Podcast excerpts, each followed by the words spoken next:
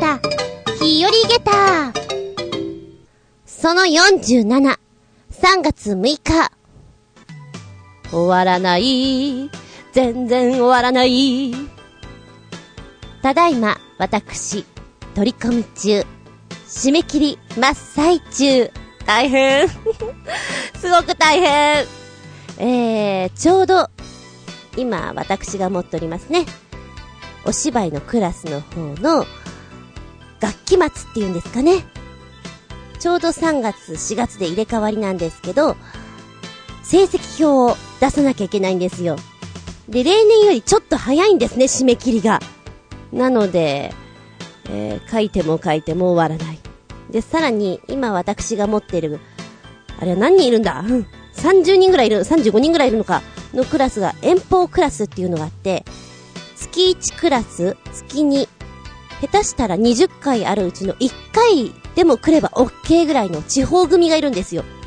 もうこの地方組になると、名前と顔も一致しないっていうか、お前さん誰みたいな。そういう状態の中ね、成績を書かなきゃいけないという。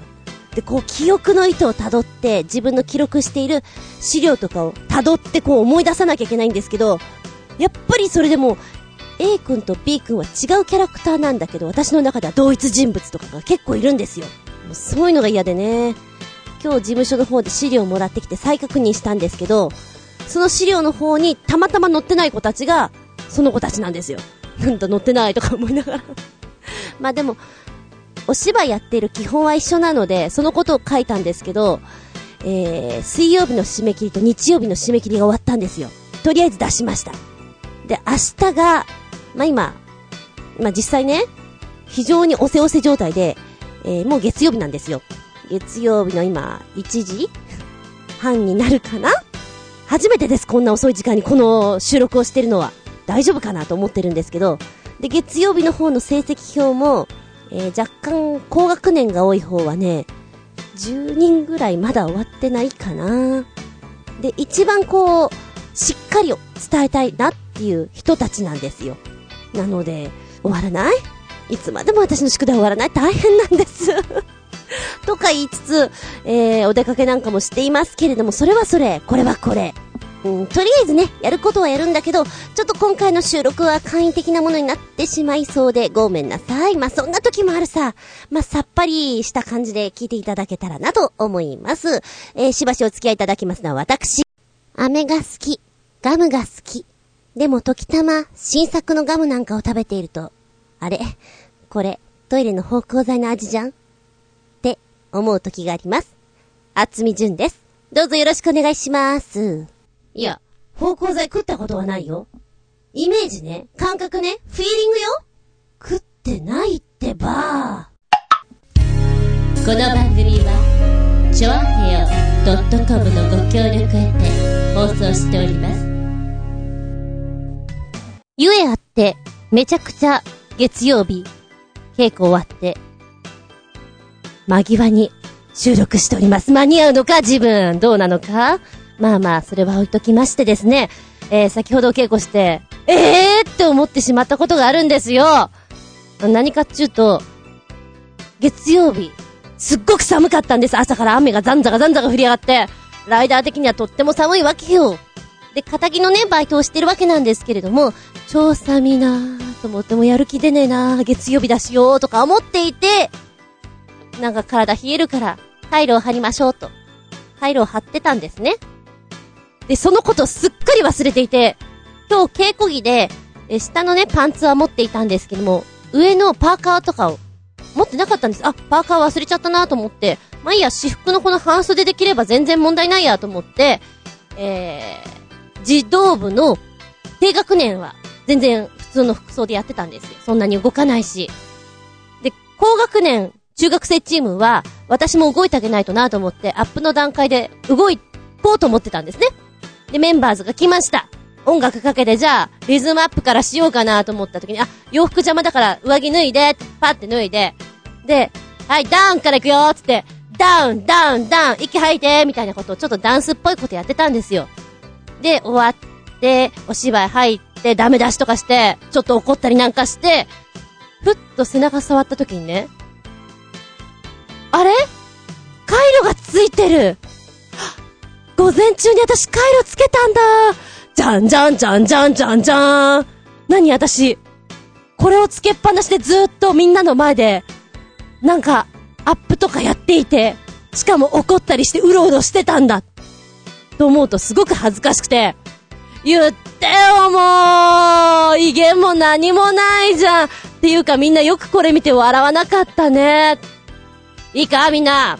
ちゃんと人の芝居見て、それで自分のものを、こう、磨くんだよ、みたいなこと言ってるんですよ。もう人のこと見る前に自分の背中見ろよ、私とか思って。それダメ出ししてる時に気づいて、背中についてる回路もうビリビリとか思いながら、もうその場で言っちゃった。もう背中ついてますってあつみ先生、もう、威厳、ガタ落ちです。いくら怒ってもガタ落ちです。まあね、あの、中3チームは、受験だかなんだか知んないけど、今日誰もいなかったんですよ。中1ぐらいかな？中1、中2がいたのかな？もう、とか思って すごくショックでした。もう自分にびっくりたまげた下駄5つですよそうだな、私よくファスナーとかも開けたまんまうろうろしてることがあるんですけど、それに匹敵するね。で、今日、みんなで笑い飛ばすシーンがあるから、いいかみんな、今から面白いこと想像して、はい、笑ってはい、次笑い転げるよって私のことじゃん？みたいなね。私を見てみんな笑ってんじゃん？みたいなね。はぁ、もうショック。もう来週これでネタになるしかないよね、もうね。はい。皆さん、先週背中に回路ついていた人を思い出して笑ってって。あー、ショックだ。お母さんたちにも言われちゃった。で、サブのアシスタントにも、いや、あの、言った方がいいかと思ったんですけど、どうしようかと思って。言ってそういう時にはあの、もしね、えー、何かの機会がありまして、チョアヘメンバーズとか、あの、どこかで私お会いするときに、あの、ファスナー開いてたり、何か、おかしなものがついていたら、すぐ言ってあげてだいたい気づいてないから。わざとじゃないのね。ニューファッションじゃないのね。ということで、もうあまりにもショックで、あの、別のオープニングもあったんだけど、これを喋ってやろうと思って、差し替えてやった。ということだはい。下駄5つあ、恥ずかしかった。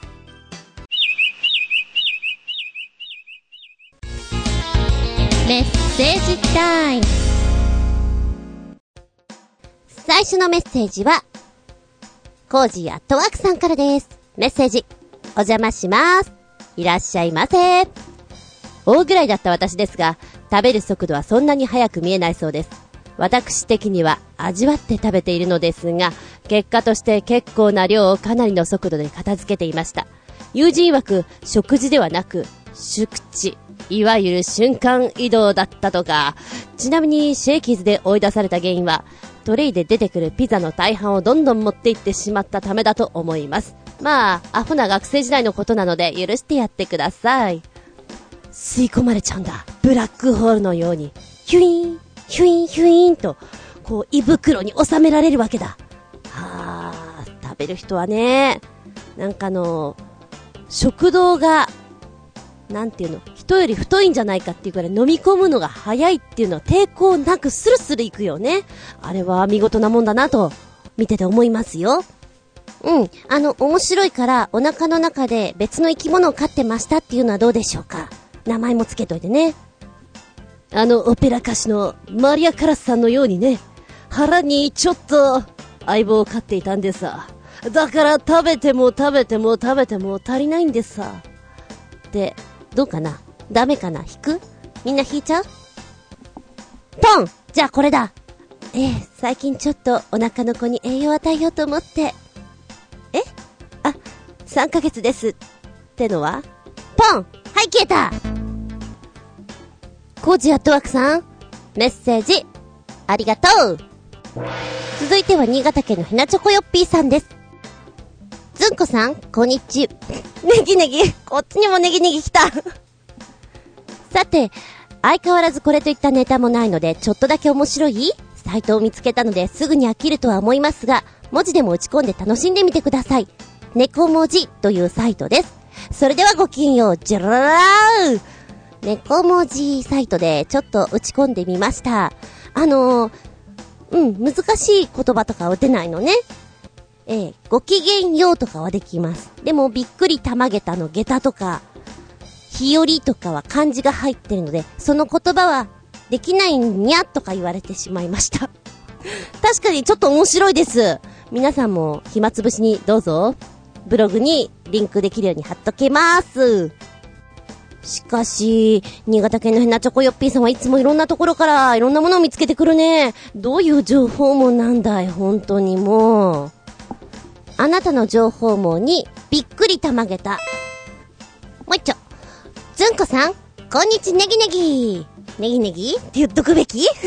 さて、相変わらずこれといったネタもないので、ネットで話題になってる超過激、スーケスーケ水着と、スーケスーケレギンズです。スケスケすぎて、骨や筋肉が見えて少々グロテスクかも、笑い。ということで、サイト教えてくれました。それではごきげんよう、じゃらららら見ましたよ。多分、スケスケで、こういうネタかなというのを想像するじゃないですか。あ、違ったな、みたいな。えっと、一つは、普通にあの、骨ですね、ボーン。ボーンの水着です。で、レギンスの方もボーンですね。で、もう一組が筋肉の、もう、この何なんかちょっと嫌な感じですよね。ザ筋肉って感じで。えー、私はね、スケスケって言ったから、あのもう、洋服を着てないような状態の、まあそれこそ、ボイーン、備蓄があって、みたいな、そういう、そういう状態なのかなと思ったのよ。まあ、でも、お笑い的にはこれはよくあるかなと思っていたから、ああ、まあまあ、そんなもんかなと思ったら、斬新ね、ボーンは。うん。これはできたらお笑いの少しマッチョな男性が着ると面白いかもしれないな。えー、で、筋肉の方のレギンスは、あー、これは確かにグロいかもしれない。で、骨のレギンスの方だったら女の子とかが、こうちょっとね、ロックとかやってるような女の子が着てたらすごく可愛いかもしれないなと思いました。まあ、あの、後で貼っとくんで見てみてください。どれかを着なきゃいけないって言ったらそうだなえー、ボーンレギンス を選ばせていただきたいと思います。ずんこさん、こんにち寺の場。さて、この前、猫文字サイトを紹介させていただきましたが、もう一つ、ずんこさんが大好きそうなゾンビさんたちが、文字の格好をしてくれるサイトを見つけましたよ。笑い。僕の見た限り、猫文字の方が断然いいです。笑い。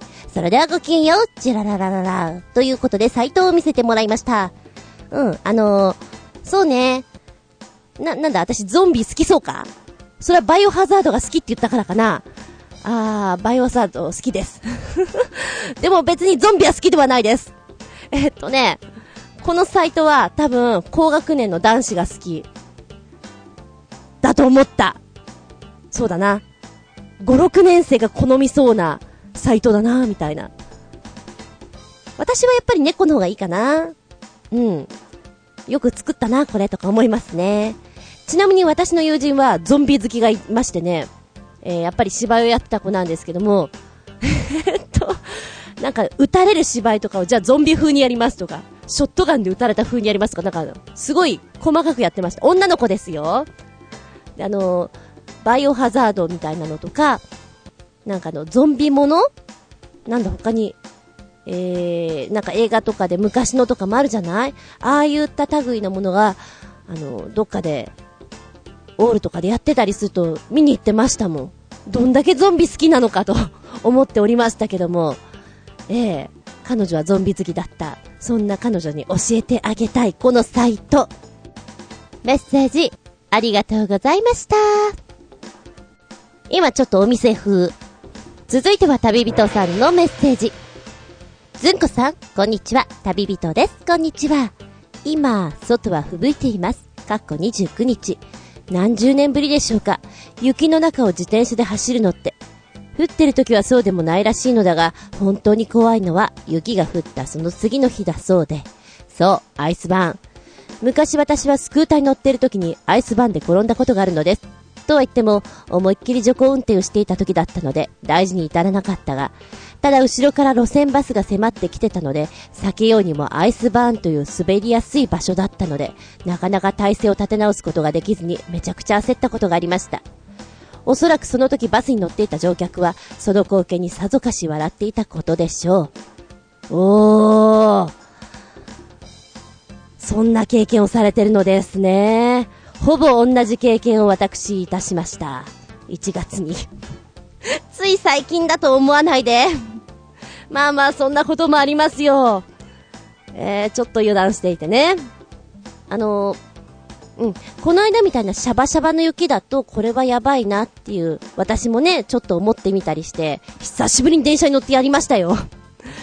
だけど、その前の雪の時には、ちょっと油断してしまってね、ええー、新宿を過ぎまして、いい感じにやりましたよ、激しく。まあ、ただし、かなりの広範囲にわたってのアイスブーンだったんで、えー、ツイーンって感じで滑っていくような雰囲気？ガシャーンズイーンみたいなね。打撲ぐらい。だから。ただ、確かにその場は、アイスの上なので、起き上がることが私一人では無理でしたね。えー、まあ、白状しますけども、やっべえと思いましたね、本当に。大惨事起こすかと。で、やっぱり起き上がれなかったので、近場にいた男性がこう走ってきてくれて、バイク起こしてくれて。で、トゥルントゥルンなんですよ。こんなに違うものかと。だから私は本当に今までラッキーだったんだなっていうのを改めて思いましたね。今更だけど。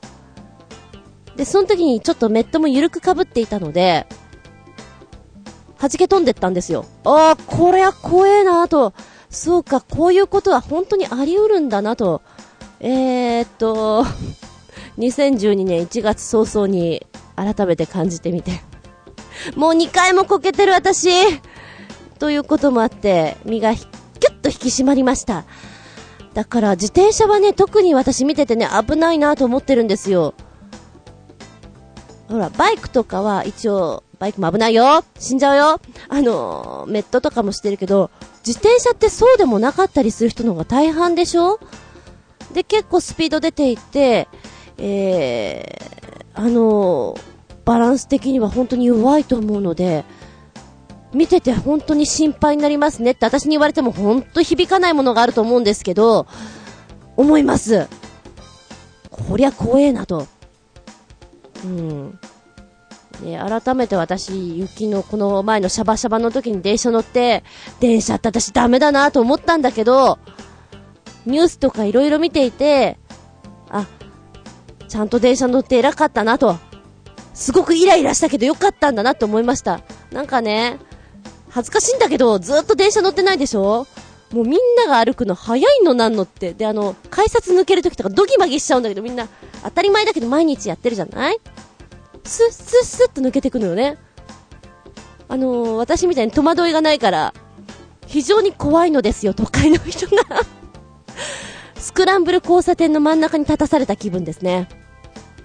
なので、ああ、電車合わないなーって思ってますけど、うん、ちょっと改めました。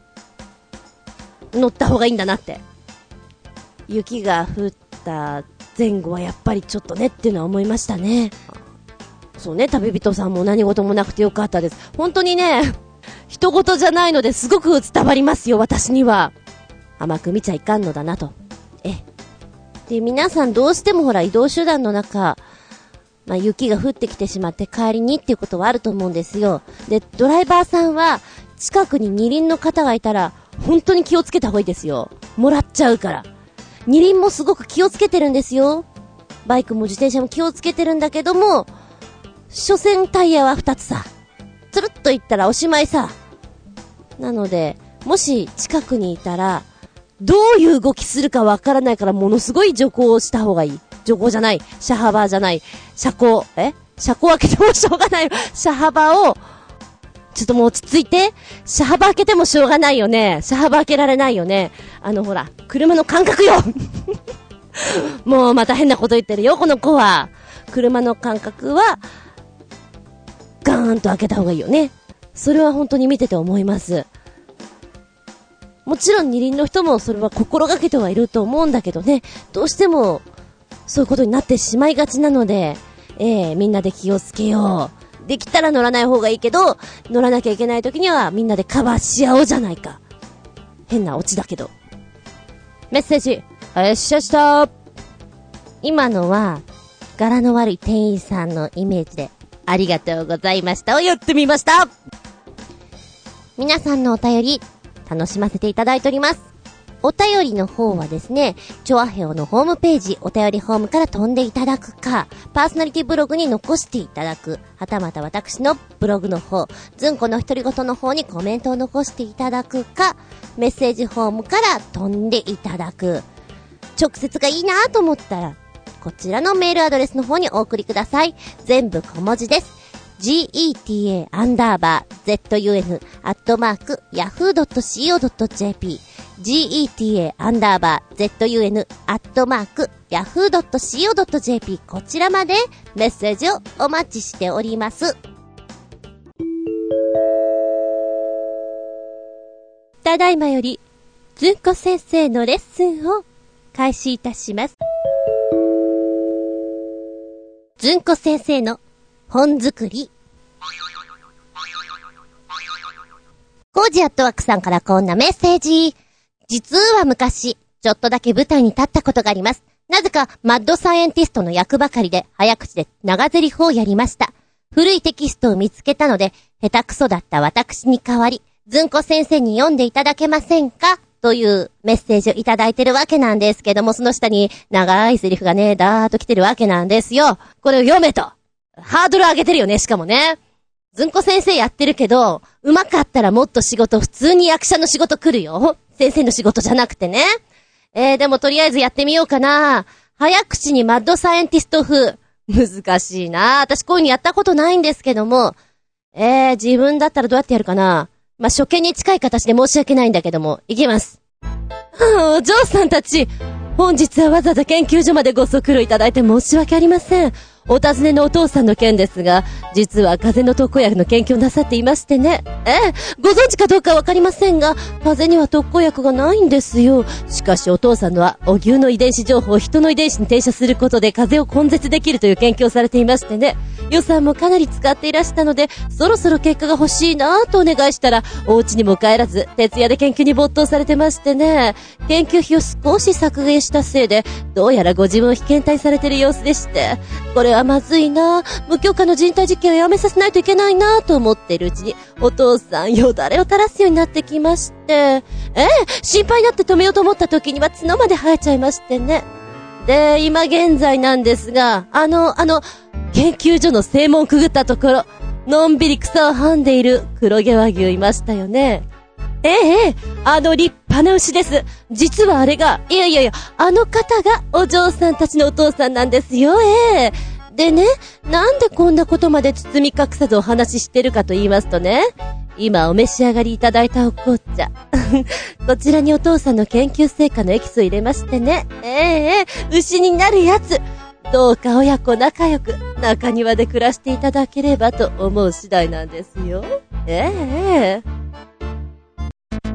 難しい難しいよ、これどんなテストですか？もう、もうもうもう、牛だけにもうだわ。まあね、こういうのも面白いからたまにはやってみるけれど、なんでしょうね。マッドサイエンティストとかやったことがないから、余計難しい。なんとなく頭の中で行かれた人っていうイメージはしてるけれど、多分これお芝居でやったら相当難しいな。なんかあの、磨きながらやってみたいね。視点定まらないような感じでお話ししてみたい。おかしいな。ありがとうございます。えー、いつか私も中学生たちにこれを読ませてみるか？もう先生あぐらかいてな。ダメ出しはいくらでもするさ。ええ、それが仕事ですから。ええ、これ癖になりそうですよ。いやー、コージアットワークさん無茶ぶりなんだからもう。はい。ということで、ずんこ先生、本作り。というか、私がチャレンジのコーナーでした。おー、ちなみに今返して聞いてみたら、全然ダメじゃーん。この、未熟者が。ね。ああ、月影先生に怒られちゃうわ。どうしよう。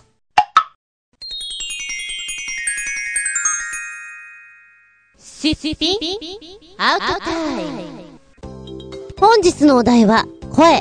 ボイスということでお届けしたいと思います。皆さんはどんな声が好きですか？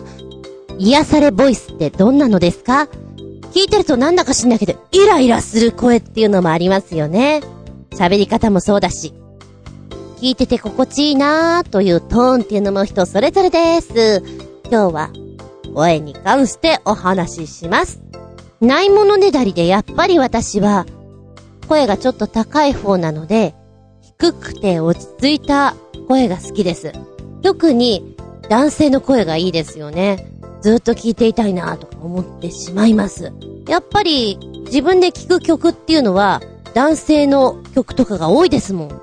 女性の声も落ち着いたトーンの低いものっていうのが憧れちゃうからジャズとかいいな、かっこいいななんて思って聞いてますけどね。やっぱり寝てる時に起こされるんだったら、甲高い声で起こされるより低い声で起こされたいな。あー、これは女性の声がいいかもしれない。早くもここでメール読んじゃいますよ。ゴジアットワークさん、ボイス、声。声によって内容が違って聞こえることありますよね。最近思うのですが、自己紹介の文面などでも、プロの方に読んでもらえたらきっとすごい感じになるんじゃないでしょうか。例えば、麦人さんとか、銀河万丈さんとかに経歴や人物紹介を読み上げてもらえたら、実質よりも100倍くらい濃い内容に聞こえるような気がします。うーん、私の葬式とかで読み上げてもらうには、いくら払えばいいのかな？今のうちに収録して CD に焼いておけばいいのかな？ああ、でもこれできなくないよね？あの、青鬼さんかな？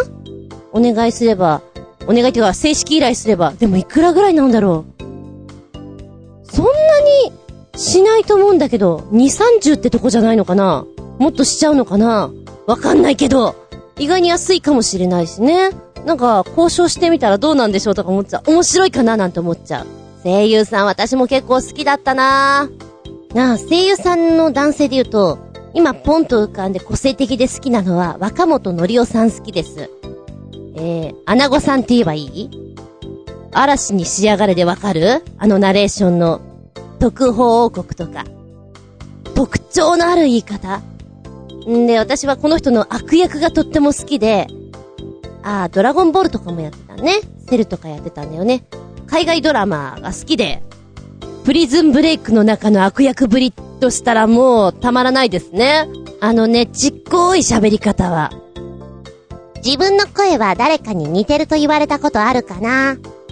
実のところ、私は自分の声があまり好きではありません。父の声は割と好きだったので意外ですが、親戚などに言わせると父親にの声だとか。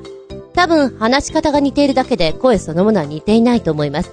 そういえば友人の前でふざけて、桂小枝師匠の真似をしたらよく似てると言われて、ショックだったことが、てんてんてんてん。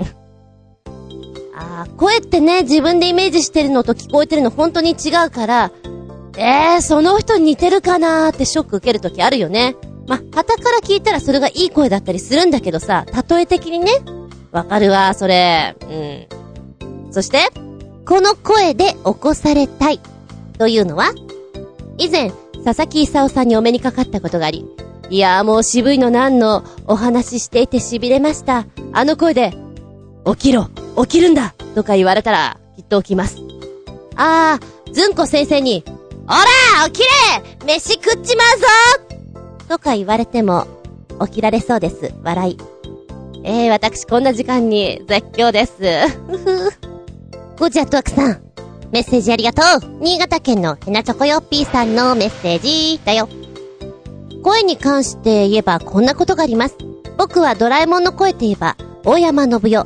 かっこ、実は三代目ドラえもんの声ですが、3だと思うし、のび太の声も、小原のり子さんだと思っているので、ドラえもんの主要声優が全部変わった時から、テレビのドラえもんも、映画のドラえもんも一度も見ていませんし、これからも見る気にはなれません。悲しい笑い。あー、でも確かにさ、子供の頃に見ているドラえもんのイメージがやっぱりずーっと強く残るじゃない？私も大山信代さんと小原のり子さんのイメージがすごくあるので、やっぱりこの二人のね、あの会話っていうのを大事にしたいなと思うから今見てって変だなとか思っちゃいますよね。たまにつけたりはしますけど、真剣にはやっぱりなんかおかしいなおかしいななんて思って見ちゃいますけどね。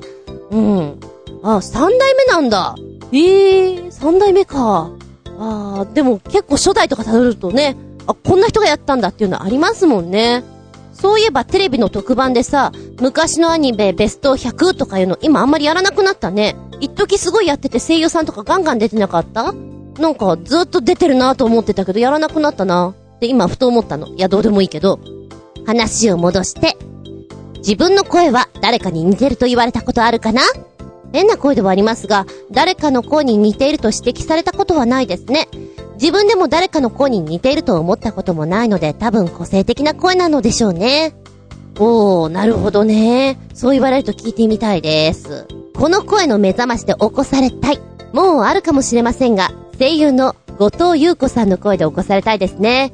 鈴宮春日の憂鬱の朝比奈みくる役の時の声で起こされたらイチコロですよ。ただし、普段のラジオでやっている時の声はまるで別人で違いますからご遠慮します。柄の悪いただのおばちゃん声ですから、笑い。あ、そうなの？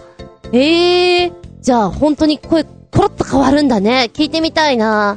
ちょっと調べてみます。続いてもう一丁。ずんこさん、こんにちネギネさて、僕が好きな声ですが、アニメなんかが好きなので、結局は好きな声の声優さんになってしまいますね。ということで僕の好きな声の声優さんは絞って男女4名ずつです。男性は、井上和彦さん、堀内健優さん、山寺孝一さん、若手では、銀玉の杉田智和さん女性は田中真由美さん、高田真理子さん、井上菊子さん、本田千恵子さん、あ、皆さん超大物の声優ばかりですが、僕は全員ラジオ番組でネタを読まれたことがありますよ、笑い。でもこの中で一番好きな声の声優さんは、本田千恵子さんで、僕の永遠のアイドル声優ですね。そういえば、山寺さんのラジオ番組に呼ばれて、ラジオに出演したことがあったっけ ?15 年ぐらい前だけど、笑い。それではごきげんよう、ジェララララーすげえそうなんだ。ちょっと待って、ちょっと待って。一体いくつの時から投稿してるのですか？あなたは。ものすごいですね。15年前からもうそういうの普通にやってたってことなんだ。うきょうやっぱ、あれ？中学生ぐらいからもうラジオをよく聞いていた人なのかな？分かれるよね。テレビ派、ラジオ派、パツンと。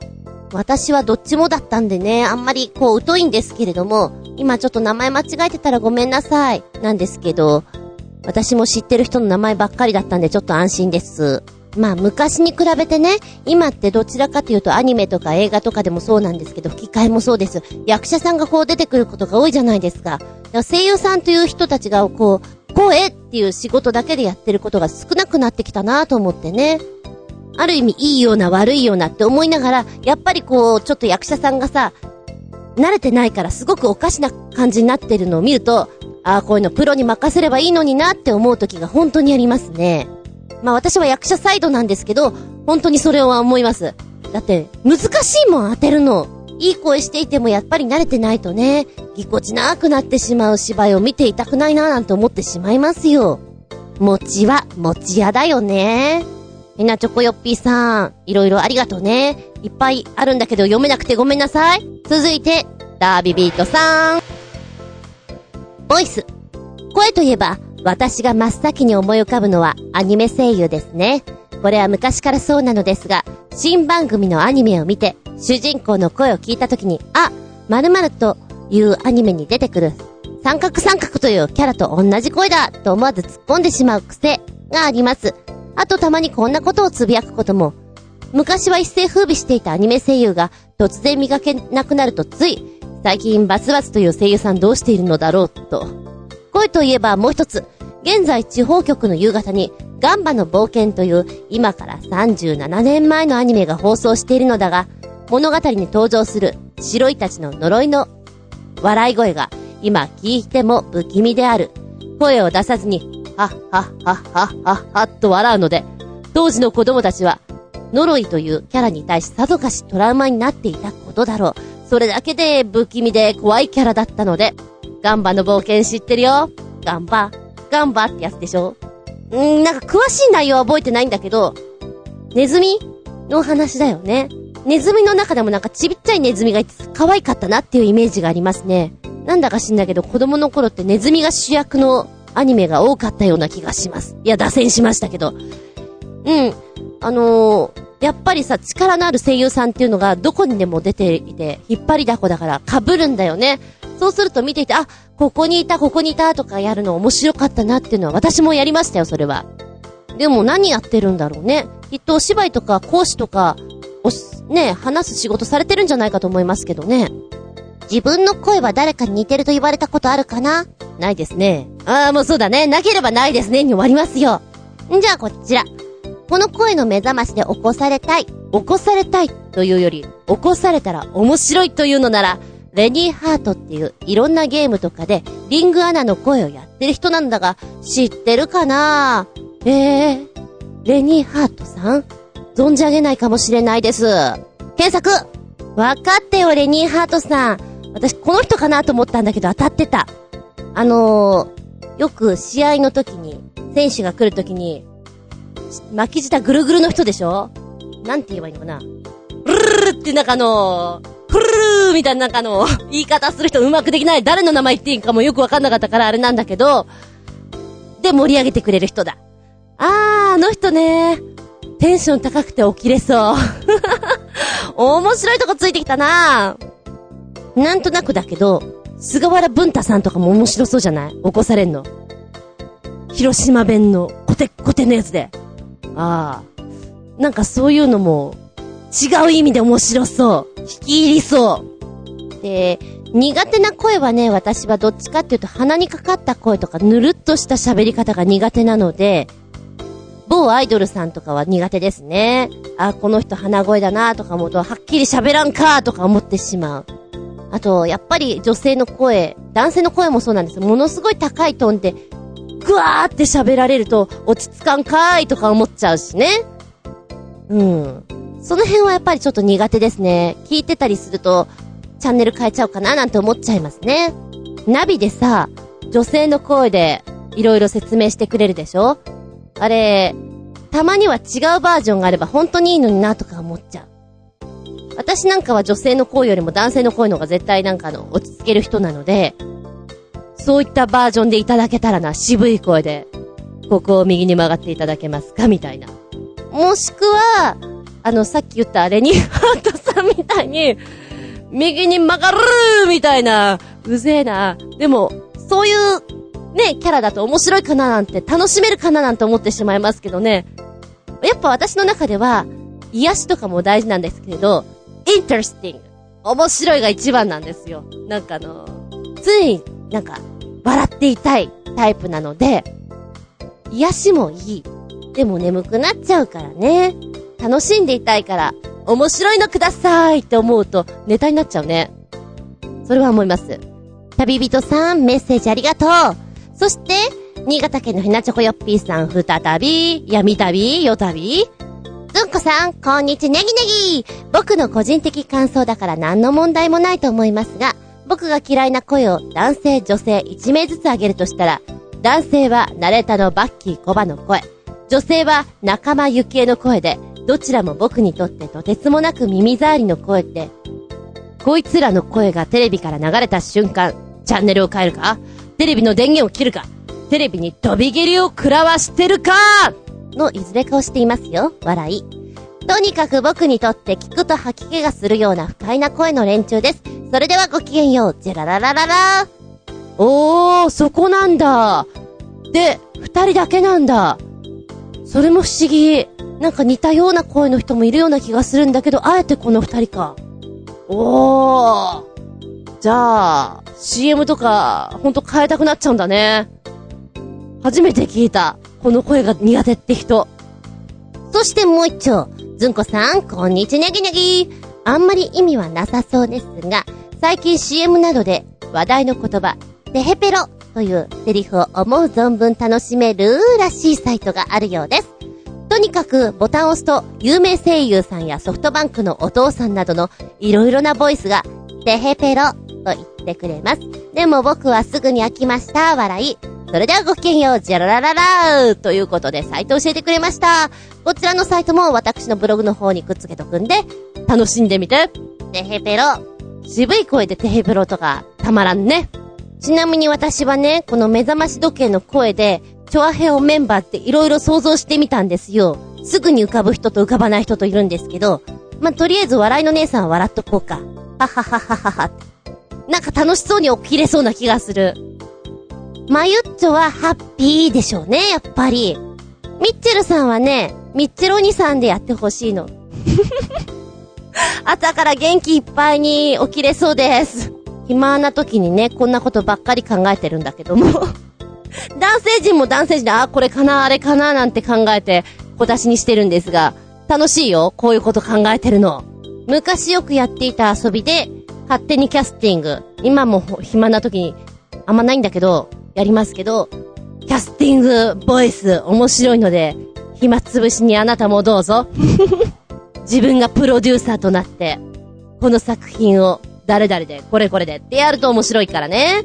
えー、ぜひやってみてください。本日、駆け足で言ってしまいましたけど、ボイス、声ということでお届けしました。皆さんの好きな声、何でした？嫌いな声、何でした？お便り、ありがとうございました。上平冒険部、活動日誌。ちゃんちゃんちゃんちゃんちゃんちゃんちゃんちゃんちゃちゃんちゃんちゃんちゃんちゃんちゃんちゃんそうだ河津桜を見に行こう京都じゃないよ河津桜だよもう何年も前から知り合いのライダーさんからね、まあ浦安に住んでる方なんですけど、河津桜いいから行こうよって言われてたんですよ。まあでも寒いでしょって思ってたんだけど、あそこは暖かいし、非常に桜いい感じだから行こうよ。いやいやいやいや、と思ってたんだけど、確かにネットで見るといいなと思ってね。あ、じゃあ、行こうってふと思ったんですよ。本当にふと思ってね。平日暇そうなやついないかなと思って。キョロキョロ見たらいたんですよ。コロッとね。で、行きましょう。さあ、河津桜見に行きましょう。私はバイク。あなたは原付きでね。ほら、冒険っていうことで、冒険部動いてみました。いや、なんで冒険なのかというと、あの、高速を使わないで、原付きで行くっていうのはちょっとしたね、楽しみがあるんですよ。で、その話をしたらなんか、私的にはこいつ、もしかしたらいけるんじゃないかって思ってね、お誘い申し上げたところ、いいですよ、みたいな感じだったんで、じゃあ、っていうことだったんで、その返事を真に受けて、予定をしておりました。うーん、私の中では、雪が降らなければよ、まあ、雪が降ってしまったから、消えてしまったんですよ。朝5時か6時蒲田集合だったな。来いと蒲田に来いで、晴れていたら、もう、いい感じに晴れますよっていうのが分かっていたら、深夜出発でした。2時ぐらいかな。2時ぐらい出発で、朝日を拝もう。イメージは、うーん、江ノ島か、伊沢温泉。遠いでしょ？遠いと思うと遠いんだけど、行こうと思ったら結構へっちゃらなのよ。まあ問題は寒さまあ寒さなんての着込めばどうにでもなるからね。って思ってね、私は。やったじゃん、よしおんくん。念願の冒険ができるよ。私は、そうね、イメージの中では桜を見る。それから吊り橋を渡ってゆさゆさゆする子供か。っていうのがあって。で、できたら、もし天気が良ければ、風が吹いてたら、ハンググライダーもちょっとしたいなーなんて思いつつ、言ってないんですけど、これは。で、さらに、あの、地図の下の方を見るとね、なんか面白そうなものが、ポロッポロあるんですよ。で、あんまり私、下調べというのをしなくて、イメージで動いてしまう方なので、あの、前回、穴蔵に行った時に、あ、天気ないねっていうのがあって、今回はですね、一応ペンライトは持ってました。いつでも穴に遭遇しても大丈夫なのように。ただ、ねえ、あの、お天気が良くなかったんで、最初は大丈夫持ちこたえてたんだけど、だんだん雨がざんざん降りになってしまって、よかったね。バイクじゃなくてさ、っていう状態になったんですけど、雨が降ろうと、まあ、雪は良くないんですけど、台風が来ようと結構私バイクで行ってしまう人なので、今までね、やってすっげえなーと思ったのが、原付で、原付だったかな？まあ、下道なんですけど、なー、えー、木曽路ですね。木曽路まで行くという。一日で。行けなくはないけど相当きついよというね。で、結局、台風に見舞われて、八王子で バイクを乗り捨てて、レンタカーで移動したんですけど、レンタカーでも結構大変だったからね、高速乗って。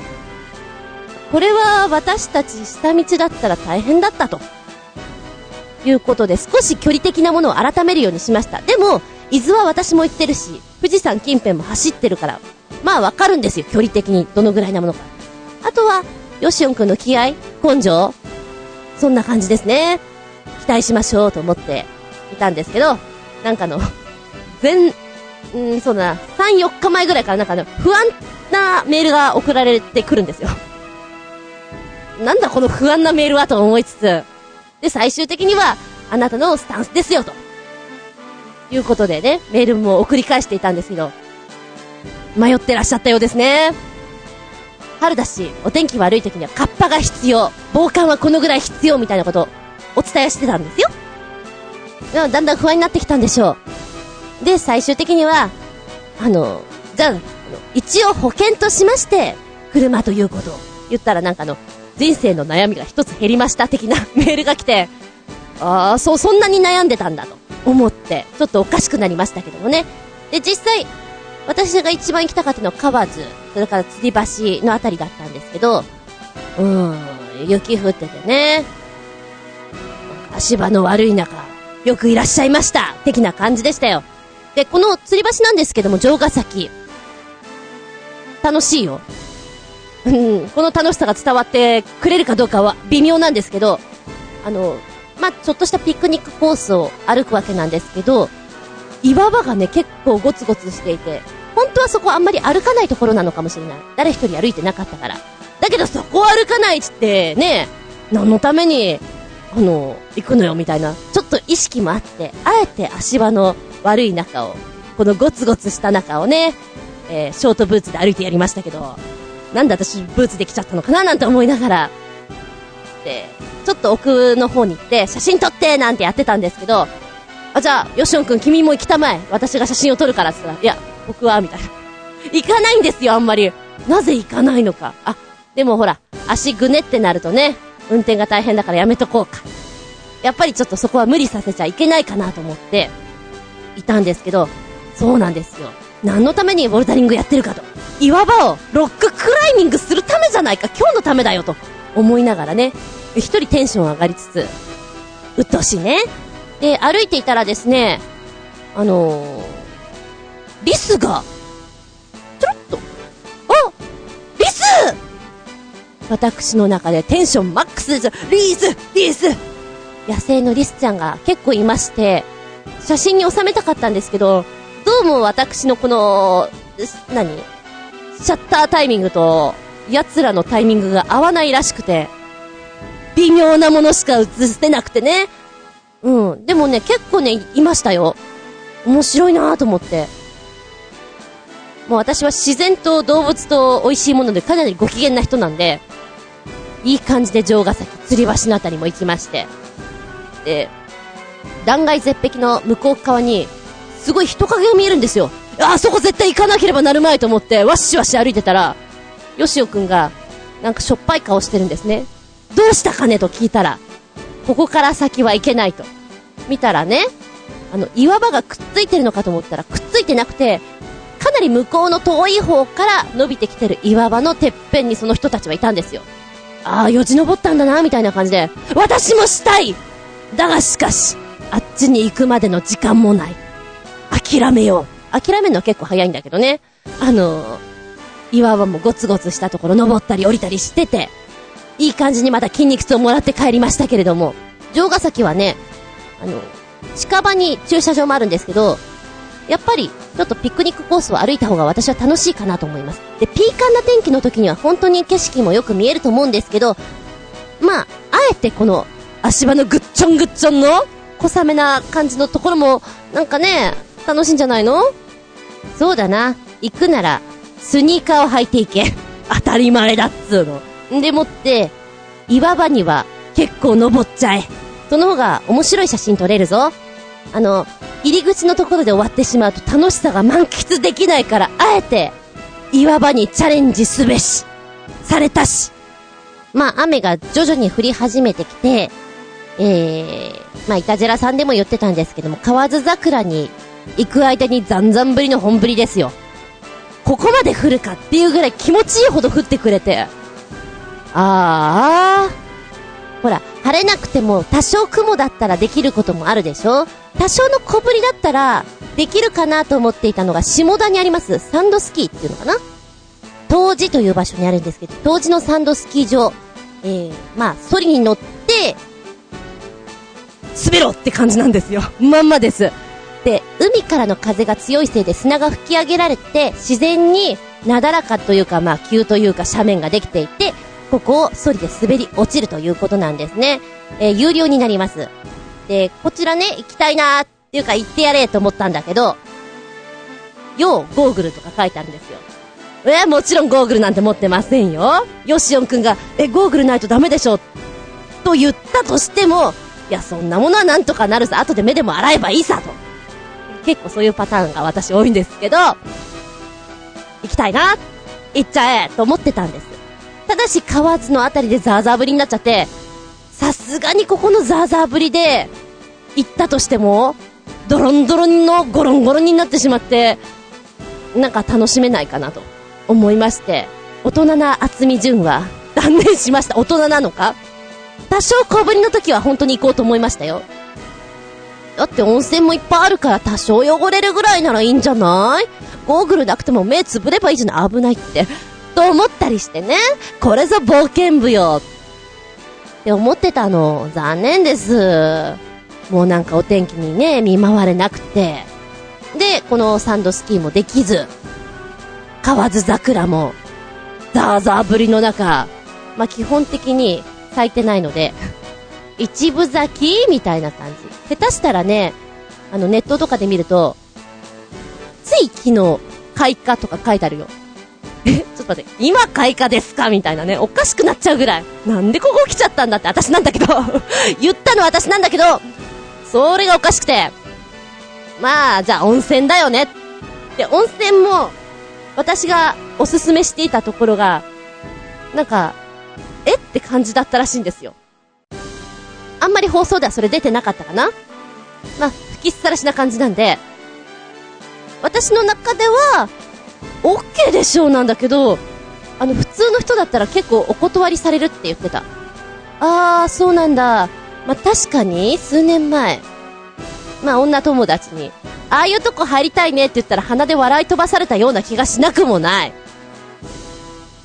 ダメなのかな？ぁほら、海に続いてる感じの露天ってちょっと憧れるじゃない。海ザッザーン。そして露天風呂。ね？それ憧れて高磯の湯に行ったんですけど、えー、ヨシオンくんが言っていた男風呂と女風呂の作り多少違いましてですね、女風呂の方は、まあ、屋根があるんですよ。で、雨降ってました。雨降ってても別に私は構わないんですけど、まあ、厳しいなと思ったら、そりゃもうね、厳しいなと思って入ればいいだけだから、いいんだけど、全然海が近くないのね。女風呂の方は。岩かなんかあっちゃって。えー、海から、あれは3メーター、4メーターあるんじゃないか？結構あるよ。身を乗り出しても、だって海見えないもん。で、女風呂の方は私だけだったんですね。あの、ちょっと別の使い勝手の人でいたけど、入ってるのは私だけでした。で、海の方どうなってんのかなと思って、このまんまね、出て行ったら私公害になってしまうので、とりあえず、あの、すっぽんぽんはいかんなと思って、タオル巻いて、えー、海っぺの方に行きました。かなりの距離ある。そしてこの岩、邪魔海が見えない屋根、邪魔って思って、私の中では、あの、もっとね、自然な感じの方がいいんじゃないかなって思ったんです。じゃ見えたら見えたでしょうって思いながら、ダメなのかな？この意見は通らないのかな？で、私がじゃらんの方で見た、この高いその湯の写真とどう見ても女風呂は違うんですよ。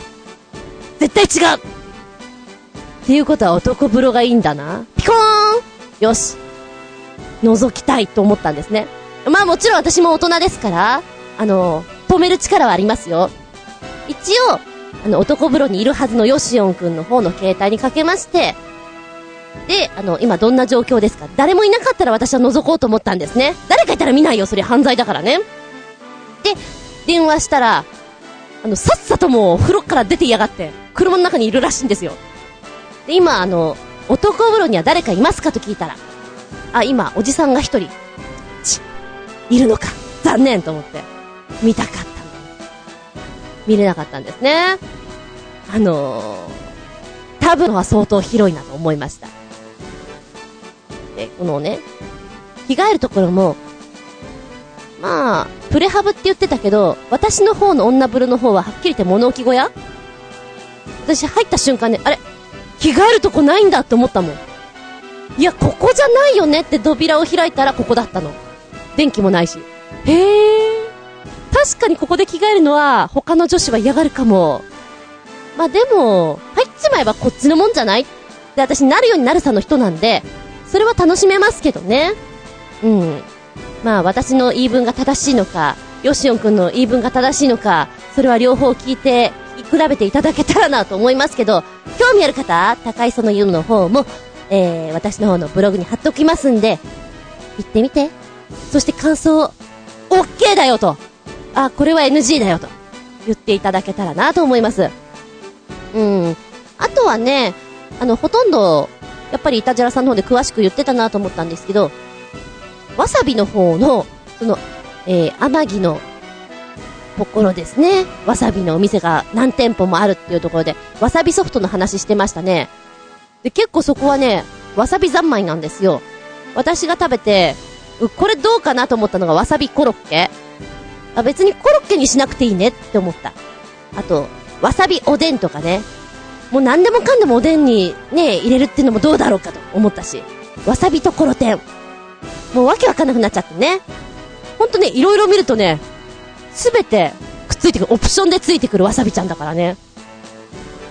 で、わさびソフトなんですけど、私はヨシオンさんと逆で、普通のバニラに生のわさびがついてる方を押したいと思います。あっちの方がパンチが来るような気がいたします。もしよかったらこれも食べていただけたらなと思います。うん。若干私のイメージする旅にはならなかったんですよ。本当だったら、良ければハング？いや、最初から言えばよ。最初から言えば朝日を見て、天気が良ければそのままハングよ。ただ風が良くないだろうなと思ったから、そこは諦めて、吊り橋行って、温泉入ってサンドスキーで泥まみれよ。砂まみれか。んでもって洞窟もあるということなんで、洞窟巡りをしたいなと思っていたんです。私の脳みその中では。ほとんど実現できず。何やってたんだろう。えー、っと、道の駅にいました いいのいいの。あの、次回、もっと暖かくなったらね、ええー、行きたいと思いますから、その時までにもうちょっと根性を、ピシッと、入れ直していただきたいなと思います。聞いてますか？よしおんくん、あなたのことですよ。そうですよ。バイクは怖くないですよ。大丈夫ですよ。なんか不安がってるのね。うん。まあ、初めてらしいので、その不安もわからなくはないんだけど、その不安を持って、冒険してくれたまえよ。岩も登ってくれたまえよ。と思う次第でございます。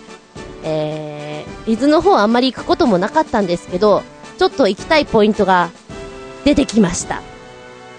次回この辺に行くのはいつなのかな？笑いのお姉さんと熱海には行く予定ではあるんだけど、笑いのお姉さんはついてきてくれないかな？サンドスキーしないかな？高磯の湯？入らないかな？帰っちゃう？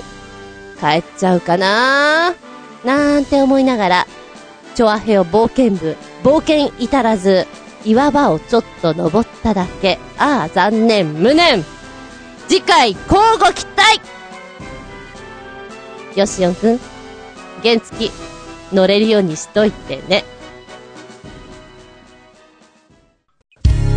この番組は、ちょあへよ .com のご協力へて放送しております。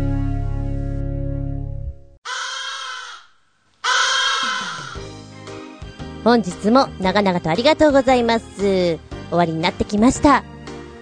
次回は3月20日その48でお聞きいただけたらと思います。テーマは、勝手にバンド。えー、楽器の話をしようかなと思ったんですけれど、あ、楽器まで行くんだったらバンドにつなげちゃってもいいかなと思いまして、まあまあ、今回声のお話だったでしょ？声も楽器の一つだと私は思っているんですけども、あなたが好きな楽器って何ですか？っていうところから、じゃあ楽器？あ、でも楽器に行くんだったら絶対バンドの方が面白いな。例えば、なぜバンドが面白いかと思ったら、チョアヘオ内でバンドグループを組むとしたら、誰が誰で、誰が誰よ、みたいなのをちょっと考えたら面白くなってきちゃってね。あの、私の勝手のいつもの妄想クラブなんですけども、とか、今現在、まあ、プロのアーティストのバンドっていうのいっぱいあるじゃないですか。もうあんなのを抜きにして、できたらバラエティ飛んじゃった方が面白いな、みたいなね。えー、そうだな。もうそれこそソフトバンクのあの CM のね、バンドをやってるご家族あったじゃないですか。あんな、もう、飛んでしまっているバンドでも結構です。こんなバンドあったら夢のようで面白いんじゃない？再結成だったらこれもいいんじゃない？などなど、えー、勝手にバンドということで、やってみたいと思います。まあ、手話、楽器のお話っていうことで、押さえていただけたらなと思っております。お便り待ってますよ。では、次回は3月20日、日付が変わるその頃に、その48でお聞きいただきたいと思います。お相手は私。お願いだから、もう雪、やめて、降らないで、これ、お願い。ずんこの、お願い。厚み純でした。見舞い、聞く舞い、話す舞い。ずんこの話も、もうおしまい。バイバイキーンいや、どうでもいいんだけどさ、最近いつもエンディングで猫が騒いでるのがなぜか分かったんです。私が絶叫するとかくしゃみをすると、奴ら泣くんですよ。割と静かにエンディングを迎えると、静かなんですよ。今気づきました。たまげたな、おい。